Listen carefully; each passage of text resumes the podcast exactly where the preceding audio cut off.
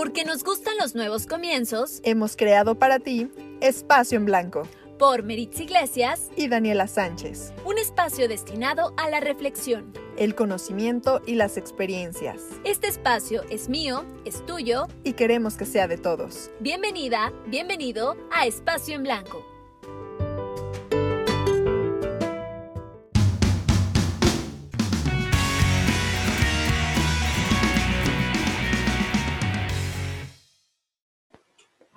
Mantener el cuerpo en buena salud es un deber. De lo contrario, no podremos mantener nuestra mente fuerte y clara. Buda. Hola, ¿qué tal? Gracias por escucharnos en un episodio más de Espacio en Blanco. De verdad nos da mucho gusto de que nos estés acompañando en este nuevo episodio donde vamos a estar hablando de un tema súper interesante que va a servir mucho y que la verdad nos llama mucho la atención y nos llena de dudas también a nosotras. El día de hoy y como en todos los episodios me acompaña Dani Sánchez y estamos muy contentas de que estés una vez más con nosotros. Hola, ¿qué tal, Dani? Hola Mary, ¿cómo están? Hola a todos los que nos están escuchando en este nuevo episodio que como bien menciona Mary, es muy, muy especial, ya que al menos para mí es un tema que me ha gustado desde hace muchos años y cada día me intereso más, me documento más. Y qué mejor que de la mano de un especialista. Nuestro tema el día de hoy es mitos en la alimentación. Oye, Dani, y qué rico es comer, ¿no? A mí la verdad me encanta. Si, si, me preguntan cuáles son tus actividades favoritas, podría decir hacer ejercicio, ir al cine y comer. Me encanta comer. Amo comer así de, yo podría, yo creo, dormir, comer, todo el, día. todo el tiempo.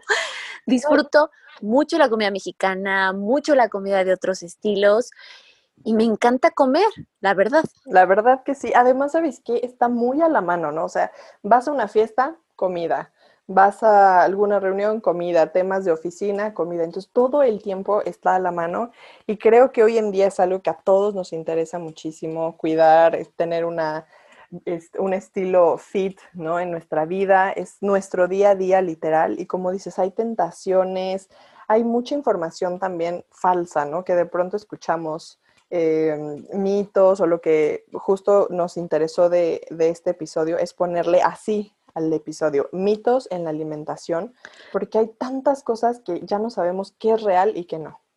Estamos en una época en donde estamos llenos de información todo el tiempo, ¿no? A través de las redes sociales, a través de las revistas, a través de muchísimos espacios y medios de comunicación o canales de comunicación, diciéndolo de una manera más adecuada, pues podemos acceder a este tipo de datos. Y la verdad, conforme pasa el tiempo, nos vamos haciendo de nuevas ideas, de más información, de desinformación y bueno, llegamos justo a eso, a los mitos. La comida, como bien lo dices, está presente en prácticamente todas las actividades y para serte sincera, yo sí la disfruto mucho más con comida, ¿no? No se disfruta igual una película con comida que sin comida. No se disfruta igual una plática que con un pastelito que sin pastelito.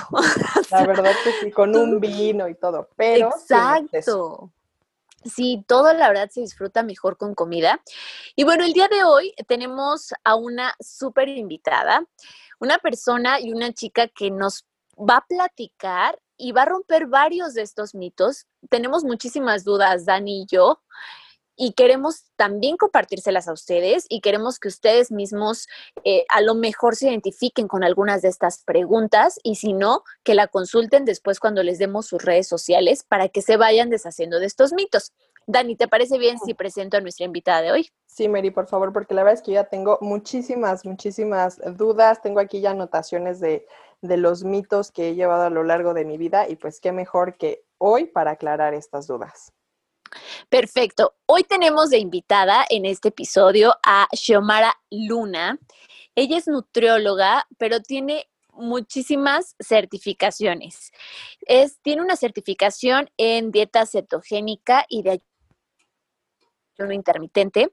También eh, se está certificando como entrenadora funcional y tiene una certificación en tratamiento para enfermedades gastrointestinales. Estas y muchas otras, ¿eh? Así es que, Xiomara, bienvenida a este episodio.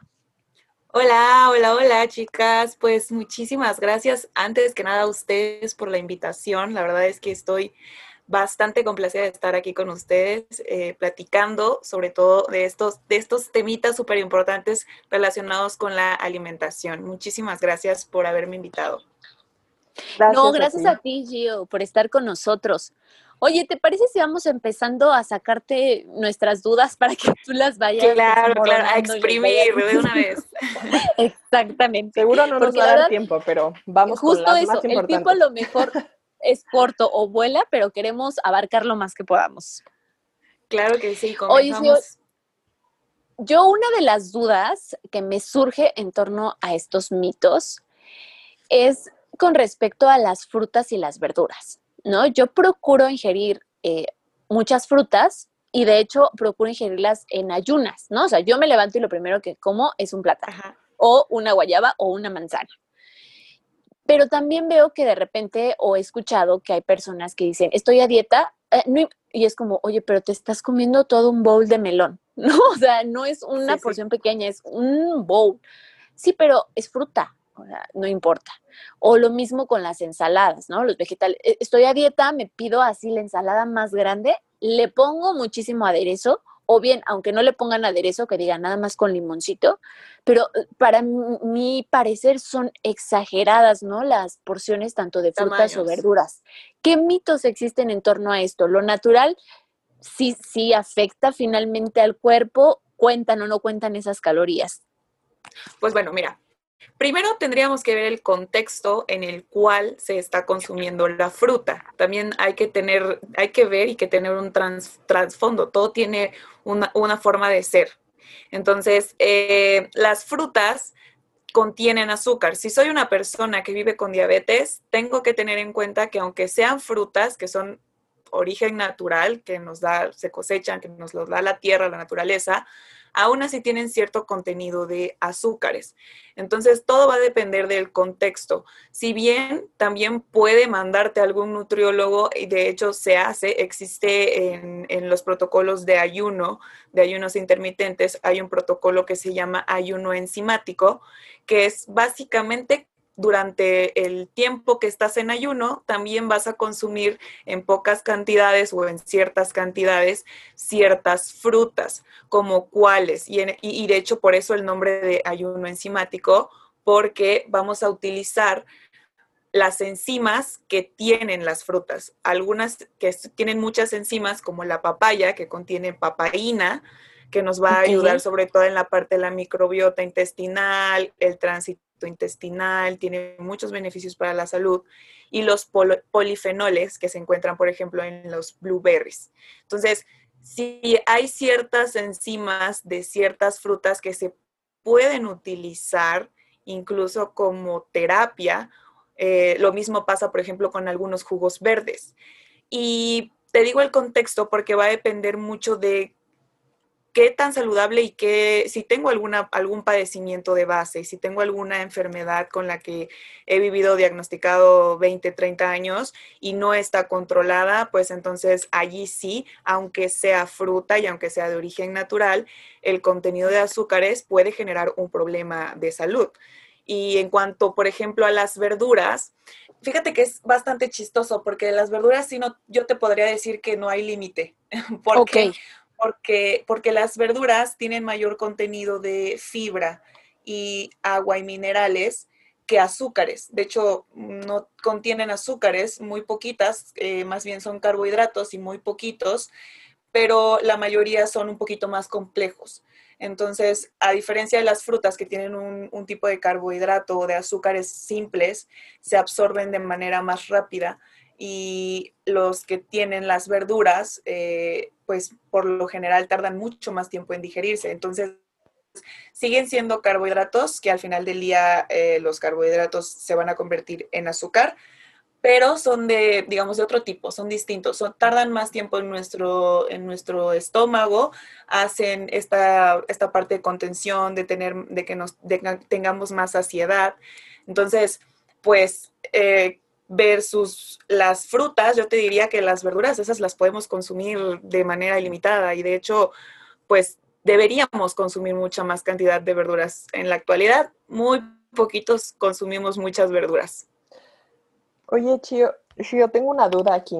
Eh, ¿Qué frutas bajas en azúcares podrías recomendar a nuestra audiencia? Por esto que comentas de que hay personas que tienen diabetes y que, bueno, obviamente quieren seguir consumiendo frutas, pero que no perjudiquen su salud.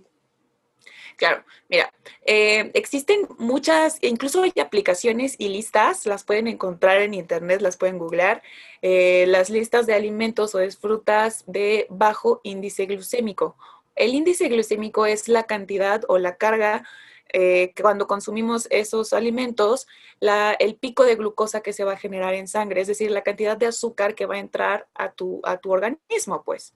Entonces, estas listas me vienen, la, la mayoría las puedes encontrar en internet y vienen divididas en alto y bajo índice glucémico, moderado, alto y bajo índice glucémico. ¿Cuáles son las que deberían preferir consumir las personas que viven con diabetes?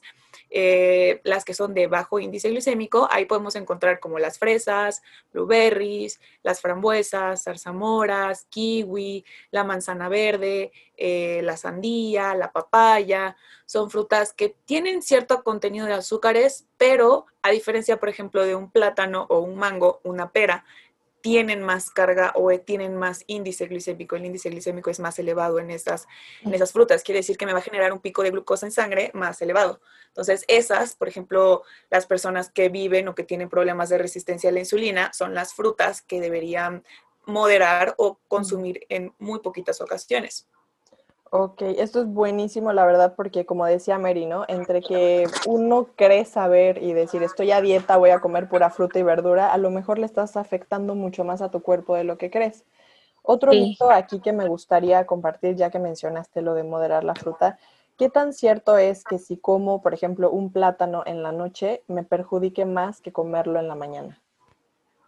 Va a Los horarios, ¿no? Ajá. Sí, Mira, va a depender, todo tiene que tener un contexto y de hecho mm, debemos de tener en cuenta que debemos de seguir también nuestros ciclos circadianos o nuestros ritmos circadianos. ¿Cuáles son estos? Son básicamente el día y la noche. Entonces, hay ciertos procesos que se llevan a cabo a lo largo del día. Por ejemplo, la parte de la resistencia de la insulina va disminuyendo o la sensibilidad a la insulina va disminuyendo conforme va pasando el día. Entonces, eh, si es un mito que después de las 6 de la tarde no puedes consumir carbohidratos, en realidad va a depender mucho del contexto. Si soy una persona que tiene problemas con glucosa, insulina en sangre, no sería recomendable que por la noche eh, cuando es, digamos, tenemos menos sensibilidad a la insulina y que puede generar más eh, daño, un pico de glucosa en sangre, eh, consuma algún alimento que sea rico en azúcares o en carbohidratos por la noche. ¿Por qué? Porque básicamente por la noche estamos entrando en un modo de, pues, de descanso, como de hibernación. O sea, es un, momento en el que sí se llevan a cabo ciertos procesos, pero por ejemplo, el sistema digestivo disminuye pues la cantidad de, de su trabajo, porque al final del día, cuando estamos dormidos, no, no es que se desconecten, porque no se desconectan todos los sistemas de nuestro cuerpo, pero digamos que bajan el ritmo de su trabajo. Entonces, eh, hay que ir respetar estos ciclos. Por la noche se llevan a cabo otros procesos procesos que a lo mejor tardan más tiempo. Por ejemplo, la síntesis de las proteínas, la formación de nuevo músculo, se lleva a cabo durante la noche, cuando estamos en la parte, en la fase de, más profunda del sueño. También la segregación de, de, la hormona de crecimiento se lleva a cabo también durante la noche. Entonces, todo tiene que tener un contexto. En realidad no hay un alimento malo, de hecho las frutas no son malas, se pueden consumir siempre y cuando tengas en cuenta en qué contexto estás y para qué la vas a consumir. Al final del día yo creo que la alimentación tiene que tener un fin, no es nada más comer por comer o comer para, pues porque estoy aburrido y se me antojó y voy al refri y agarro un pedazo de pastel o, bueno, ya la fruta porque pues no había otra cosa, ¿sabes? Es más bien eh, el aprender a identificar en qué contexto y para qué voy a escoger ciertos alimentos. Porque si yo ya sé que algún alimento me, me causa daño y ejemplo, el alcohol, sabemos que nos hace daño, que es difícil de metabolizar para el cuerpo y vamos y consumimos cantidades enormes de alcohol, ¿sabes? Pero ya es, todo tiene un contexto, todo tiene un, tiene un porqué de ser. Oye, Geo, también algo que es parte básica, yo creo, eh, y no porque precisamente sea algo saludable, ¿no? Sino porque se ve en todas partes, es el consumo constante de refrescos. ¿no? Hay muchísimas familias o la mayoría de familias van por un refresco a la hora de comer, porque es parte ya de la alimentación de todos los días. Eso. Y o sea, me gustaría que viéramos ese tema como un mito, qué tan buenos, qué tan malos, los light, los cero, eh, qué tan recomendables realmente consumirlos. Y también algunas otras personas dicen, bueno, no voy a tomar refresco, pero sí agua de sabor. Entonces también, ¿qué, mitos hay en torno al agua de frutas? Sí, sí, o la típica de, no, pero yo no tomo coca ni manzana, pero voy y compro de los juguitos que vienen de, según naranja o de frutas que vienen exacto. embotellados. Sí, sí, sí. Y básicamente pues es lo mismo. Yo te diría refrescos embotellados y jugos que han sido producto y hechos por industrias, no consumirlos. ¿Por qué? porque vienen con cantidades, digo, ahorita ya gracias al cielo están poniendo el etiquetado, el nuevo etiquetado en los productos con alto contenido de azúcares y grasas, hasta que por fin, pero aún así, digo, Em, falta mucha cultura y aunque estén las etiquetas, las personas van a seguir consumiendo los refrescos o los juguitos. Lo que pasa con, estos, eh, con estas bebidas es que básicamente son calorías, son muchas calorías, sobre todo de azúcares, que el azúcar, vaya, yo lo que te puedo decir de los azúcares que es veneno, veneno puro, todas las complicaciones, la mayoría de las complicaciones de las enfermedades crónicas se producen como eh, efecto secundario, como o causa del el abuso de principalmente de azúcar.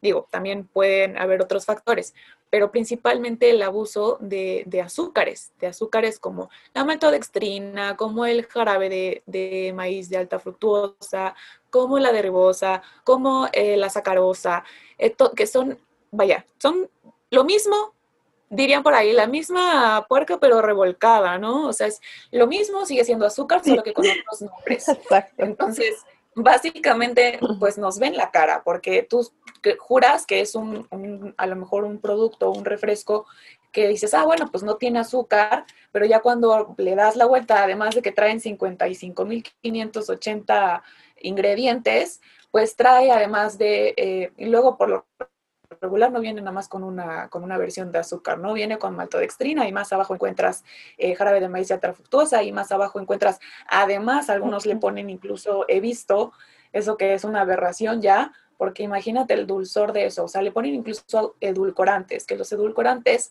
eh, son, no es azúcar como tal, pero son más dulces que el azúcar, pueden llegar a 200 veces más eh, más, más azucarados, más dulces que el azúcar.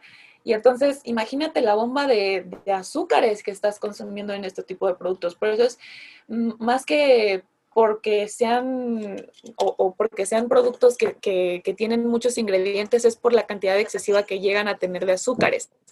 Ahora, los que son light o, o, que vienen sin azúcar, por ejemplo, la coca sin azúcar, no tenemos tanto tema y se podrían llegar a consumir con, moderación frecuente, de vez en cuando, sí se puede. Em, la única diferencia con estos, estos no generan los picos de, glucosa que, generaría, por ejemplo, el azúcar normal, porque están sintetizados de otra forma, están elaborados de otra forma, justo para que no pase eso, eh, como el acesulfame K, el, el aspartamo, que es básicamente lo mismo, o la sucralosa no te van a generar estos picos de glucosa en sangre pero sí hay estudios que eh, generan una disbiosis intestinal. ¿Qué es esto? Que em, hay una modificación de la flora intestinal cuando su consumo ha sido frecuente.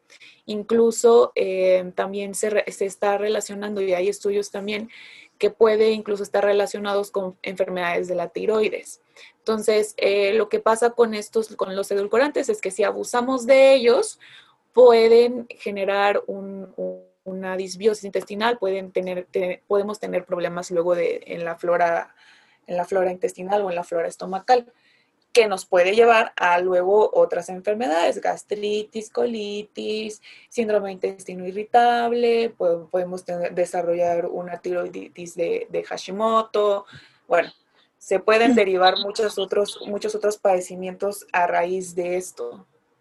Entonces, aquí, ¿qué nos aconsejaría, Shio? O sea, sí podemos consumirlos moderado, pero ¿qué es Moderado. moderado? O sea, una vez por semana o cuánto sería? Una a dos veces por semana sería un buen, una buena, un buen número, yo creo.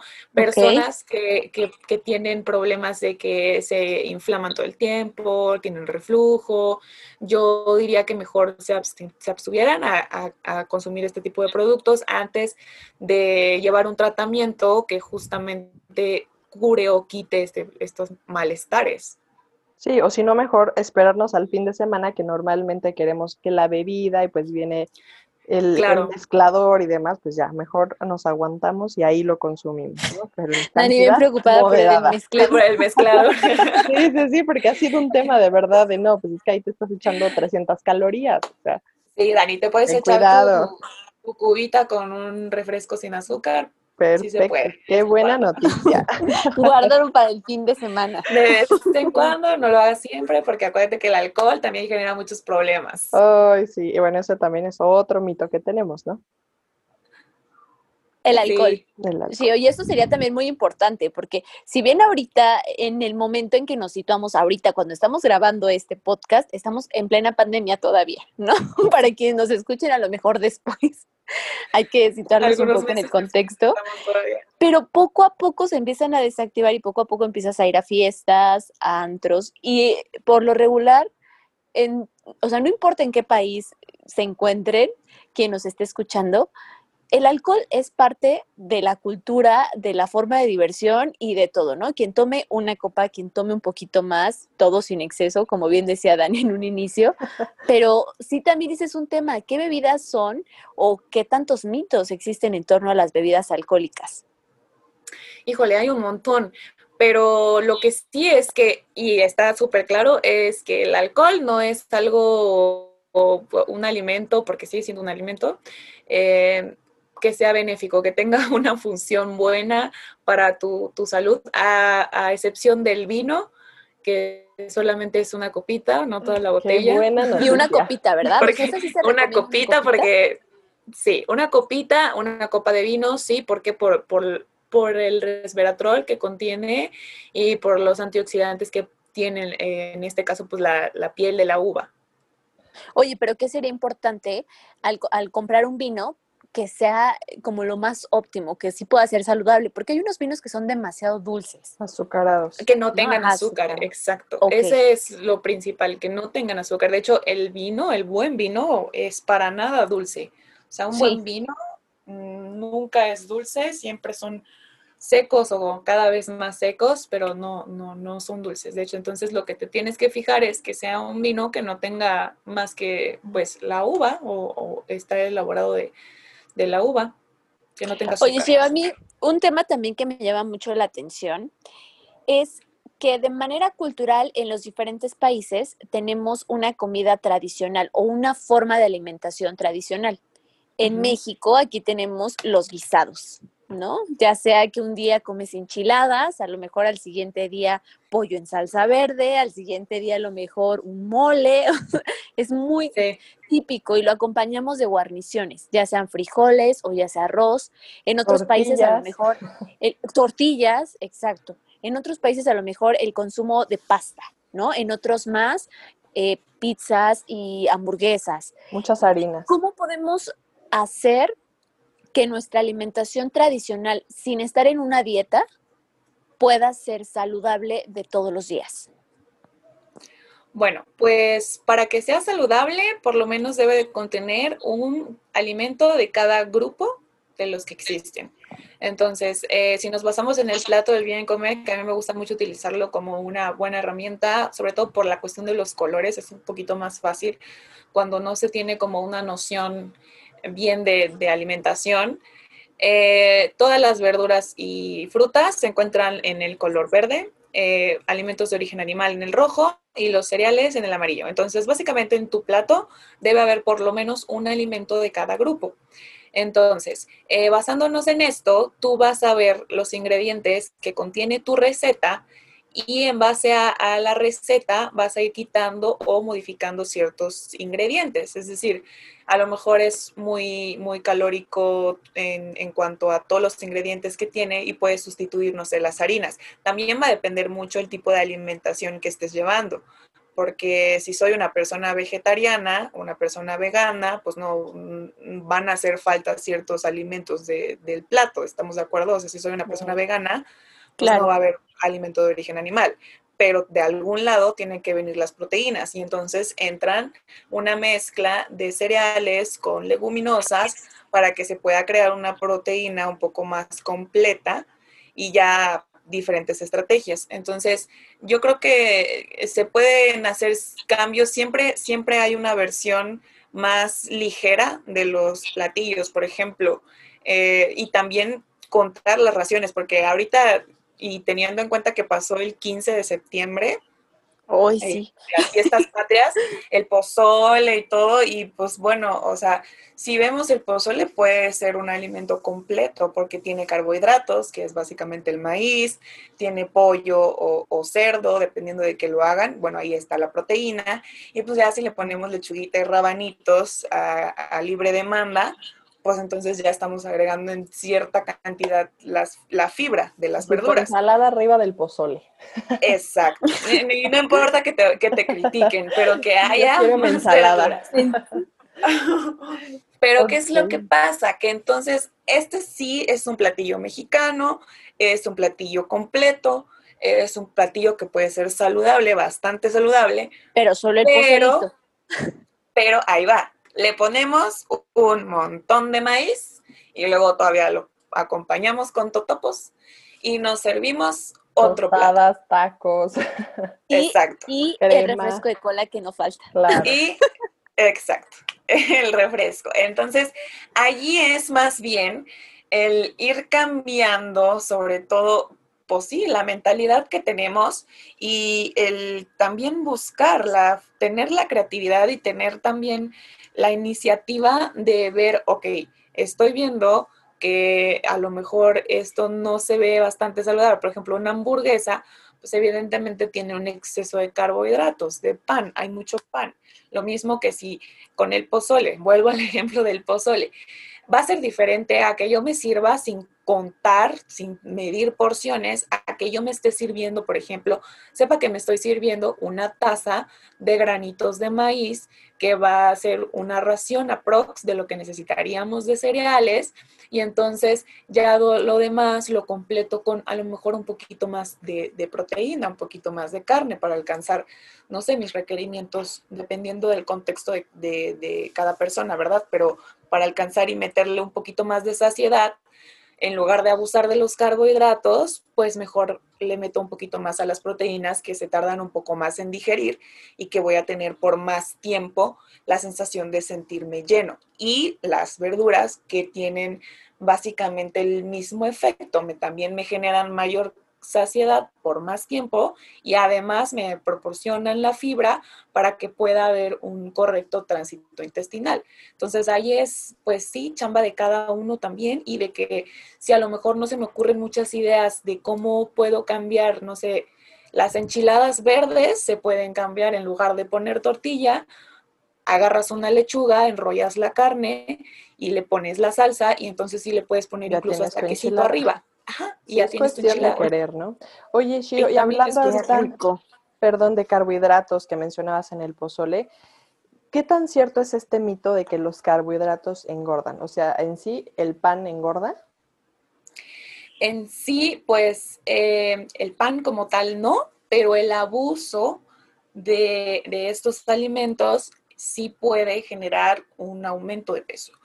Eh, principalmente los carbohidratos se descomponen en nuestro organismo como grasa, como moléculas de glucosa.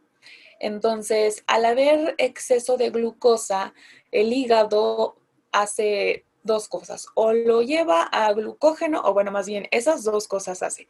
Lo lleva eh, cierta proporción de glucosa a células musculares y a todas las demás células de tu cuerpo para que puedan tener energía y el exceso se convierte en grasa. Entonces, este exceso de grasa ¿A dónde creen que se va? Pues a tejido adiposo y es entonces cuando empiezan a aparecer los rollitos, las lonjitas y entonces empezamos a subir de peso. Eso sí es cierto.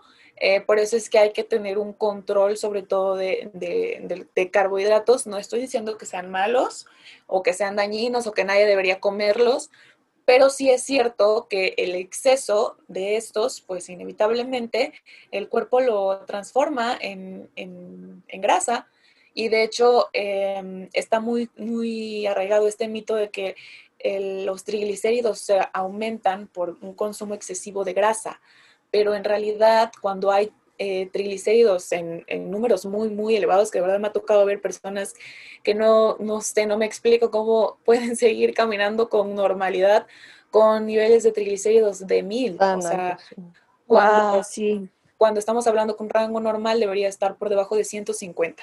Entonces, mm, sí es cierto que los carbohidratos se convierten en grasa y de hecho son eh, los que hacen que también aumenten los triglicéridos en sangre.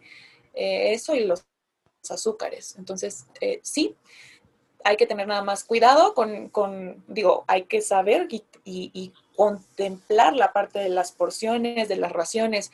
Todo en exceso es malo, aunque sea agua, ¿eh? Aunque sea agua, el, también agua es en dañino. también es dañino. De acuerdo. claro. para los que nos escuchan, igual que le bajen a los carbohidratos, no es malo, pero con medida y sin azúcar. Oye, ya para cerrar, ¿con qué te gustaría que se quedara quien nos esté escuchando? Pues bueno, eh, que hay que tener en cuenta que la alimentación es súper importante para todos, para mantener la salud, para ahorita, sobre todo en estos tiempos, tener un sistema inmune fuerte, está muy, muy de la mano con una alimentación saludable, con hacer ejercicio que la alimentación no tiene por qué ser una preocupación, no tiene por qué eh, pues, tenemos que vivir preocupados y, comiendo pura lechuga. Hay muchas opciones saludables en las que podemos hacer cambios.